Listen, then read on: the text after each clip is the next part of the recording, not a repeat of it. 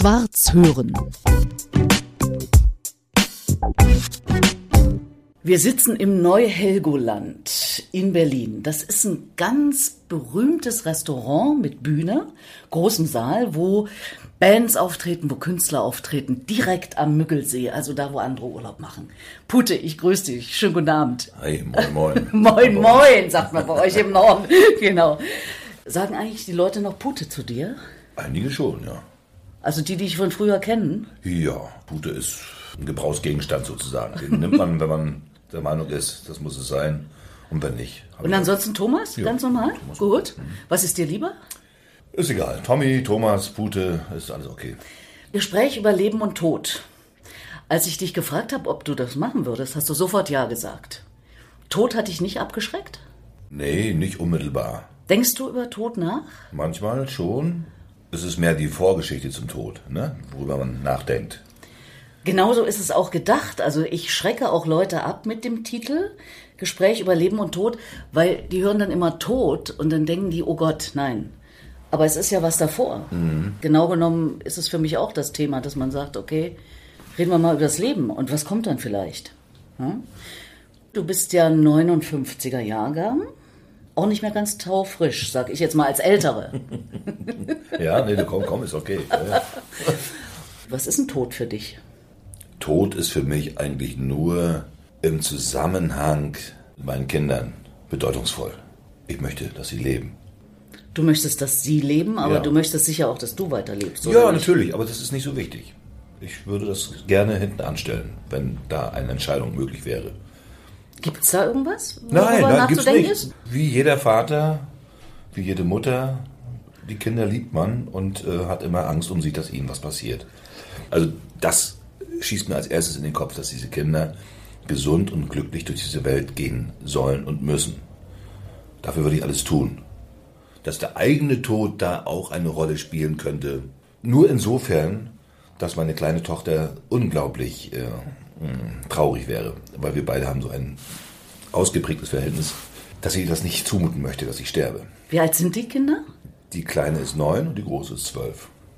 Sind ja noch relativ junge Kinder für unser ja, Alter. Das ist aus dem dritten Durchgang. Ah, verstehe. Ja. Wie im Ferienlager früher. Ne? Also in Sommerferien gab es den ersten Durchgang, den zweiten Durchgang und den dritten Durchgang. Ach so meinst du, äh, die Na, ersten zwei Wochen, die zweiten ja, zwei Wochen, die genau, dritten zwei genau. Wochen. Ah, verstehe. Dritter Durchgang. Schöne ja, Formulierung. Das war ja, nun, ja, nun, das ist Finde ich super. Ist man dadurch ein bewussterer Vater, wenn man ein bisschen älter ist? Also mein Sohn ist 35, ja, weißt, verstehst du? Also ja, natürlich. Das ist für mich emotional kaum zu beschreiben. Übrigens so ähnlich beschrieben auch von Manfred Krug, der ja sagt, äh, hätte schon viel früher 60 sein müssen, um diese Tochter da zu erleben. Ne? Ich war so stark interessiert daran, Kinder zu kriegen nochmal, obwohl ich schon, wie gesagt, zwei Durchgänge hinter mir hatte. Und der Wunsch wurde mir nicht gleich erfüllt. Ich musste lange gucken und keiner wollte mich haben. Und du nach zehn, ja, ich, musste, ich wurde ein bisschen bestraft. Ich musste ein bisschen für die Dinge, die man so im Leben so an Trümmern hinterlassen hat. Zehnjährige Verbannung. Aber dann durfte ich tatsächlich dabei sein, nochmal zwei kleine Töchter. Hatten denn die beiden anderen, erleben. ich zitiere dich mal, Durchgänger auch schon Kinder? Ja, ja, ich sag ja. Wie viel hast du insgesamt? Na, aus dem ersten einen Sohn, der ist groß. Aus dem zweiten, der ist heute hier, der Johann. Spielt mit dir? Der spielt mit mir, ja. Hm. Wie alt sind die beiden? Der Große ist, ich glaube, 36 so ungefähr. Und der Kleine ist 32. Naja, Mensch, da bist du ja mittendrin im Leben jetzt mit den beiden kleinen Mädels, oder? Ja, sowas von, ja. Mhm. also das muss noch gehen. Du bist 62. 62, mhm. du wirst dieses Jahr 63. Das ist ja höchstens zwei Drittel rum, oder? Wie denkst du so über sowas? Wenn man sich das schön rechnet, dann ist es so. Zwei Drittel, äh, drei Viertel ist wohl realistischer. Aber der Gedanke daran, dass da schon irgendwo auch eine Schranke ist, die da sagt, bis hierhin und nicht weiter, mhm. Das kommt schon durchaus, ja. Und ich frage die Alten immer, wie es ihnen damit geht und ich staune, wie wenig äh, sich da eigentlich einen großen Kopf machen. Mein Vater ist, äh, der ist 86 und irgendwie spielt der Tod keine Rolle, scheinbar, oder was? Ich glaube, das spielt schon eine Rolle, wenn er heimlich für sich selber darüber nachdenkt, aber offiziell, die 80-Jährigen, die reden darüber nicht, über den Tod. Also gibt es gar nicht, den Tod dass die nicht irgendwie mal alle zwei Tage an den Tod denken, der da eventuell am nächsten Morgen schon an der mhm. Haustür schellt. Ja, ja. ja. Also so eine Angst vorm Tod begegnet mir auch immer wieder, seitdem ich mich intensiver damit beschäftige. Oder was heißt Angst? So ein Verdrängen. Für mich ist das aber auch ein gewisser Ausdruck von Angst, wenn man nicht drüber nachdenkt, was ist dann. Ne? Mhm. Ich persönlich möchte ja das so intensiv wie möglich gestalten, bis zu dem Zeitpunkt, wo es soweit ist, mhm. wo ich sowieso nicht weiß, wann es kommt. Ja. ja? Wenn es denn kommt, hast du dir da schon Gedanken gemacht? Also sagen wir mal, du weißt, in zehn Tagen ist es soweit? In zehn Tagen ist es soweit? Sagen wir, im Monat. Fängst du dann an zu organisieren, die Trauerfeier, oder sagst du dir, nee, jetzt hau ich nochmal alles auf den Kopf? Diese Frage ist irgendwie nicht so richtig. Noch nicht äh, in deinem Kopf. Nee, nee, das ist auch nicht so, glaube ich, nicht so realistisch. Also es ist ja sehr, sehr, äh, könnte sein. Anders ist es natürlich, wenn man irgendeine Krankheit hat, Krebs oder so, ne? Setzt man sich dieser Tortur aus, diese ganze Brühe da in sich reinlaufen zu lassen, oder sagt man sich, nö, komm, das, das machen wir gar fangen wir gar nicht erst an. Mhm. Und an diesem Punkt, glaube ich, bin ich, dass ich sage, äh, nicht diese komischen, merkwürdigen sagt man jetzt, wenn es denn so ist, kann sein, dass man dann äh, viele kluge Ratschläge bekommt und irgendwann schwach wird. Mhm. Aber vom Gefühl aus würde ich sagen, dann ist es so. Ich verfolge ja die Idee, Menschen zu animieren, über das eigene Leben nachzudenken. Angesichts des möglichen Todes oder des wahrscheinlichen Todes, weil was soll sonst kommen? Jedenfalls aus meiner Sicht kommt er ganz bestimmt. Übers Leben nachzudenken, was aufzuschreiben. Vielleicht erklingt ja das, was man dann möglicherweise sogar noch selber aufgenommen hat, also auditiv, so dass man es hören könnte, bei der eigenen Trauerfeier. Kannst du dir sowas vorstellen? Sprich, du hältst deine eigene Trauerrede oder Erinnerungsrede? Ja, nee, um Gottes Willen. Nein, das finde ich ganz merkwürdig. Ganz merkwürdig? Ja. Warum? Also, ja, weil das irgendwie keine Rolle mehr spielt, wie die Trauerfeier ist. So, es ist für die, die es gerne für sich brauchen, weil sie leiden und weil sie Abschied nehmen müssen, für die mag das schon wichtig sein. Mhm. Aber für mich selber ist, spielt es keine, keine Geige. Aber guck mal, ich bin jetzt öfter mal bei Trauerfeiern. Je älter ich werde, äh, desto öfter kommen solche Termine auf mich zu. Und dann redet irgendeiner irgendwas. Das möchte ich nicht. Ich persönlich möchte selber meine eigene Trauerrede halten. Was du merkwürdig findest, finde ich völlig in Ordnung. Ich habe das erlebt, ein Kollege hat das gemacht. Und das war so überraschend. Seitdem bin ich beseelt von dem Gedanken. Du sitzt da, mhm. erinnerst dich nochmal an ihn, dafür ist man ja da. Und auf einmal erzählt er was aus seinem Leben mit seiner eigenen Stimme. Also der Gedanke, der ist da, aber in ganz anderer Form. Sag mal. Ich habe sozusagen für, für meine Töchter so Überraschungen, ne? so, wo was reingeritzt ist und wo, wo man so Botschaften nach hinten verschiebt. Ich habe es übrigens bei Reini Fissler so gemacht, als mhm. der vor, vor 15 Jahren bei mir war. Da habe ich ihm gesagt, als klar war, dass es irgendwie nicht so ganz so ewig gehen kann, da habe ich gesagt, also bei mir im Norden, oben. Mhm. Und wir waren allein und da habe ich gesagt, weißt du was, Reini, so wie du. Ich habe hier ein schönes Stereo-Mikrofon, jetzt erzählst du deiner Tochter einen kleinen Abschied. Und das hat er gemacht. Zehn mhm. Minuten lang hat er für seine Tochter gesagt, was er denkt, was er fühlt. Und er lag da schon, er konnte sich schon nicht bewegen. Ne? Und ich war der Meinung, dass es eine super Idee ist. Und mhm. ich habe diese CD mit der Aufnahme aufbewahrt bis zum Tod und habe das dann der Tochter irgendwann übergeben, die das gar nicht realisiert hat, was das eigentlich ist. Also ich habe für sie schon damals, oder wir haben für sie schon damals, was du hier gerade ja, so ins Spiel bringst, guck mal. haben wir damals schon gemacht.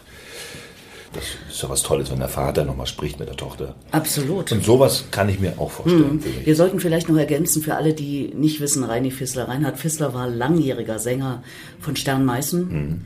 Toller Sänger, der dann viele Jahre ans Bett gefesselt war. Ja. Hm. Aber immer noch im Bett zu Konzerten fuhr.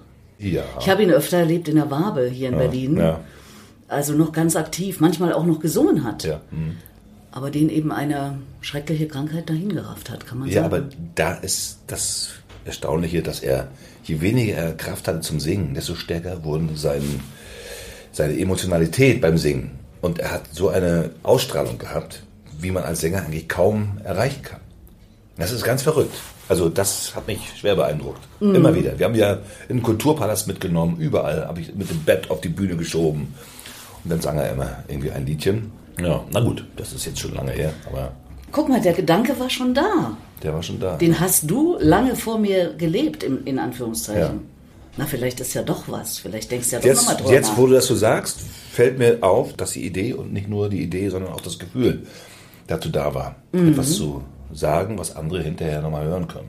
So ist aber, es. aber nicht bei der Beerdigung. Nee? Das ist, das ist mir zu, das ist, das ist wie so ein Ritual, das ist irgendwie, das kann ruhig persönlich sein. Ich finde es gut, wenn man persönlich irgendwelche Nachrichten an irgendwelche Leute schickt, die dann nochmal hören können und die sich nochmal freuen daran. Oder die Töchter eben den Vater erleben, der denen erklärt, du, ist überhaupt nicht schlimm, ich bin da oben, ich sehe euch, ich bin da für euch. Ihr braucht nur hochgucken und an mich denken. Das erkläre ich meiner kleinen Tochter jetzt schon, damit sie, wenn es mal dazu kommt, weiß, dass das die Brücke ist, die wir haben. Dass wir uns fühlen in der Seele und im Herzen.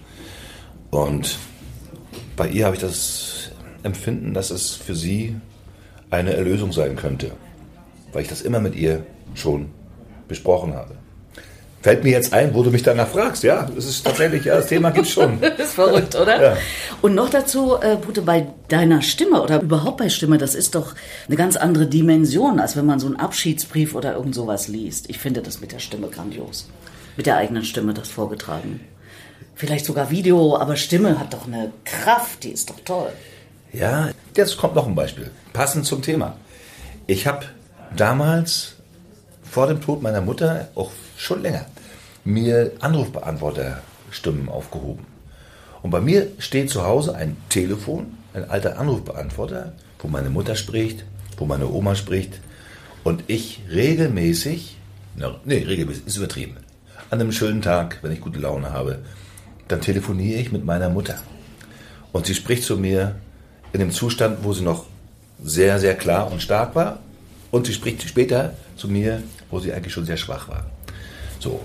Und das ich mir manchmal. Ne? Ist das eine verrückte Das ist Idee? richtig. Das, ist, ja, war ein Gefühlsding, keine Idee. Einfach nur, das will ich haben, das will ich aufheben. Ja. Und meine Oma auch, ja. Und die spricht mit mir, als wenn sie da wäre. Und das ist völlig aus dem Leben gegriffene Momente, nicht gesetzte, meine lieben Kinder, jetzt möchte ich euch etwas sagen. Ich habe damals schon und ich bin und überhaupt. Das funktioniert nicht. Das, das muss was Echtes sein. Das muss aus der Bewegung heraus entstehen. Dann ist das in Ordnung. Dann kann man sowas machen, was du meinst. Aber das ist, was du vorschlägst bei der Beerdigung, halte ich für viel zu steif, viel zu, viel zu, äh, wie nennt man sowas, wenn es also so eine, eine hohe Würde hat, weißt du, so, also etwas, etwas, ähm, ja. Ich meine das ein, ein, Gegenteil. ein großer, Antwort, wie andere sagen, komm, sing noch mal ein Lied, schmettert einen Song und so. Das sind die anderen Möglichkeiten einer Verabschiedung. Ich kann mich erinnern, bei Reini Fissler, bei der Beerdigung, hat man mich gebeten, zwei, drei Sätze zu sprechen und ich habe erzählt, wie er bei mir war und wie wir zusammen da gesungen haben. Und ich bin dann nochmal an den Sargrand gegangen, habe an den Sargrand geklopft. Alle heulen, weißt du, und ich klopfe an den Sarg und sag so, Reini, du, mach's gut, mein Lieber, ich hau jetzt ab, ne? Das habe ich mir nicht vorgenommen. Aber hinterher habe ich gedacht, mein Gott, Potensen, du kannst doch nicht da bei der Beerdigung an den Sarg klopfen und mit Reini persönlich sprechen. Das, das macht man nicht. Und Reini hat wahrscheinlich, wenn er das gehört hat, er hat es bestimmt gehört, hat er wahrscheinlich im Sarg drin gelacht. Aber er konnte sich ja nicht mehr bewegen, weil er so krank war. Sonst hätte er zurückgeklopft. Ja. Aber weißt du genau so, was meine ich? Also Anekdoten erzählen. Ja? So. Aber es ist doch ganz wunderbar, was jetzt dadurch, dass wir uns darüber unterhalten, Ja. hier wieder hochgekommen ist. Ja. Und genau genommen ist es das, wo ich sage, Mensch, wenn wir so einen Gedanken mal haben oder wenn wir uns mal damit beschäftigen, das ist doch irre, was da auf einmal ankommt, woran wir uns erinnern. Ich finde das äh, absolut schön und deswegen ist für mich der Tod auch nichts Abschreckendes. Wenn ich den zumindest jetzt in meinem Kopf habe und sage, jetzt denke ich mal darüber nach und worüber denke ich letztlich nach? Übers Leben. Du hast auch lauter Lebensgeschichten jetzt erzählt, Ja. als wir angefangen haben, darüber zu reden. Ja, weil der Tod eigentlich nicht, nichts mit uns zu tun hat. So. Er ist nur eine, eine dunkle Wolke, die da irgendwo schwebt. Und wenn man als erwachsener Mensch sich bewahren möchte vor dieser dunklen Wolke, okay. Aber wie gesagt, bei mir ist es mehr die Sorge um das, was um uns herum und kleinen Menschen an schönen Ja. Menschen, die dann damit ein Problem hätten, dann würde ich gerne alles tun, um das möglichst hinauszuzögern oder abzusänften oder zu betten. Schön. Das ist ja wirklich toll, wie du jetzt als, ich sag mal, gestandener Vater über zwei kleine Mädels redest, äh, die da offenbar, ich nehme an, neben der Bühne, weil das ist ja schon nach wie vor dein Lebenselixier, aber dein Lebenselixier sind, oder? Die beiden Mädels? Ja, ja, sie sind ja für mich Liebesquell ohne Ende. So viel Liebe habe ich mein ganzes Leben lang nicht erhalten und auch nicht gezielt abgeben können. Also es ist ein, ein, ein Pool der Freude. Für mich jeden Tag immer aufs Neue, immer aufs Neue und immer wieder fragt meine Tochter nicht, magst du mich denn auch, Papa? Ich sage, no, durch diese Frage, natürlich mag ich dich. Ruhig bleiben bei der Frage, auch wenn sie zum hundertsten Mal kommt. Nicht sagen, da, hör doch auf, sondern nein, aber natürlich mag ich dich. Das ist sowas von. Ich mag dich viel lieber als du mich magst. Nein, Papa, das stimmt nicht. Ich mag dich viel lieber als du. Dann streiten wir uns, wer wohl wen am liebsten mag. Ah, herrlich. Gehen die auch so in deine Richtung? Sprich, machen die mal Musik? Weiß ich nicht. Meine kleine Tochter, die malt sehr viel und improvisiert so am Klavier und am Schlagzeug. Und die große hat mal angefangen, aber hat andere Sorgen. Mit zwölf hat man dann schon die. Fängt schon langsam die, die Pubertät an, oder? Ja, die, der Aufstand, der gezähmte Aufstand. Aber auch genauso ein großartiges kleines Wesen. Und du machst deine Musik? Was hast du noch vor, neben Töchtern und Musik? Naja, die Musik ist das Hauptding. Ja. Ne? Und die Töchter sowieso, ist klar. Fällt mir noch was zum Tod ein. Oh Gott. Das kann da kannst du mal sehen. Das kann ich dir gar nicht erzählen. Doch, bitte. Pass auf, das ist jetzt die Abschlussstory. Also die ist, die ist wirklich so finster, du kannst es dir nicht vorstellen. Ich habe als Kind, ich bin zur Musik gekommen durch Bach und Beethoven. Und meine Sehnsucht zu Beethoven war so stark, dass ich vom Grab Beethoven Erde haben wollte. Und im Jahre 70 oder 71 war doch der Willy Brandt in Erfurt. Naja, in meiner Heimatstadt, den habe ich übrigens persönlich begrüßt. Ach nein. Als Jungpionier, weil Aha. du ja Pionierlieder immer singst, stand ich da äh, vor dem Bahnhof ja. und habe den Willy Brandt mit begrüßt. So, okay, und? Ich habe dem einen Brief geschrieben, wo drin steht, lieber Herr Brandt, ich bin der Thomas Potensen, Jungpionier und ich liebe Beethoven und ich möchte gern vom Grab Beethoven ein bisschen Erde haben. Und da Sie gerade mal hier sind, Bringen Sie mir doch was mit. Bringen Sie mir doch was mit. Nein! Ja. Und äh, habe den Brief abgeschickt. Und habe nie mehr dran gedacht. Ich habe das schon wieder völlig vergessen. Und irgendwann kam mein Vater und dann kamen wir darauf zu sprechen. Und er sagte, er, du hast ja damals an Willy Brandt einen Brief geschrieben. Ich sagte, ja, stimmt. Das wusste ich gar nicht mehr. Wegen Beethoven. Ja, wegen Beethoven. Ja, den haben wir natürlich aus dem Verkehr gezogen. also, da haben die Genossen wohl irgendwie, waren wohl Angst gehabt, dass irgendwie da im Westen mit mal ein kleiner Pionier zum Helden wird. Jetzt wird es ein bisschen makaber. Ich wollte zum Grab von Beethoven als Kind nach dem Westen abhauen. Deswegen wolltest du nach dem Westen abhauen? Ja, und wollte das Grab aufbohren. Jetzt hört's auf, ich weiß, das können wir jetzt hier nicht mehr senden, das ist jetzt fürchterlich. Natürlich, das Aber das habe ich, hab ich tatsächlich gedacht und ich habe bis heute verfolgt, was aus den Gebeinen von Beethoven geworden ist. Und, und? er wurde zweimal exhumiert und der Schädel wurde geklaut. Übrigens auch wie der von Schiller. Und man hat Goethe im Verdacht, dass der den Schädel sich in seiner Begeisterung für Schiller. Komm, das hast du dir ausgedacht. Das ist nicht, das ist eine wahre Story. Das stimmt wirklich. Weil du vom Tod redest hier, ja? Naja, na, ja, aber genau. du redest ja vom Tod so. vor allem, mein ja, Lieber. Ja, na, du, Und zwar eine Story nach der anderen. Hätte ich gar nicht gedacht. Na gut, da gibt es einen interessanten Beitrag darüber, wie Goethe der Meinung war, wir brauchen den Schiller, der muss doch ein ordentliches Grab haben. Der war ja in so einem Massengrab. Und dann hat man den Schädel gesucht und gefunden. Und Goethe hat sich auserbeten, diesen Schädel zu von sich, Schiller. Zu, von Schiller zu mhm. sich nehmen zu können für eine Zeit lang. Und dann war die Zeit vorbei und er gab den Schädel zurück. Und es hat sich dann rausgestellt, jetzt vor zehn Jahren, glaube ich, hat man eine Analyse gemacht und hat festgestellt, dass es der falsche Schädel ist. Und Ende vom Lied, da liegt der falsche Schädel im Grab und irgendwo ist der richtige. Es hatte mich angetriggert, weil ich selber so einen Gedanken hatte, und das lebt sozusagen irgendwie weiter. Das, was da tot liegt, mit der Musik gekoppelt, hat für mich eine ganz große Energie. Ob das so ausgeführt worden wäre, weiß ich nicht. Es ist mehr im Kopf entstanden. Das, was man nicht hat, von dieser Person dann im Toten zu suchen. Also das ist irgendwie irre. So wie manche Menschen sich das Holz Christi einbilden zu haben oder Christi Blut trinken oder wie auch immer dieser Reliquienkult. Da haben wir ganz, schön, ja, ganz schöne extreme Kurve hier gezogen. Ich finde es wunderbar, dass ja? ich solche Geschichten von dir gehört habe. Und ich nehme an, unsere Hörer auch. Ja. Herzlichen Dank. Ja, gut. Falls es Nachfragen geben sollte, bitte an mich wenden. Ich kann das noch aufklären. Ja? Kein Problem. Schwarz hören.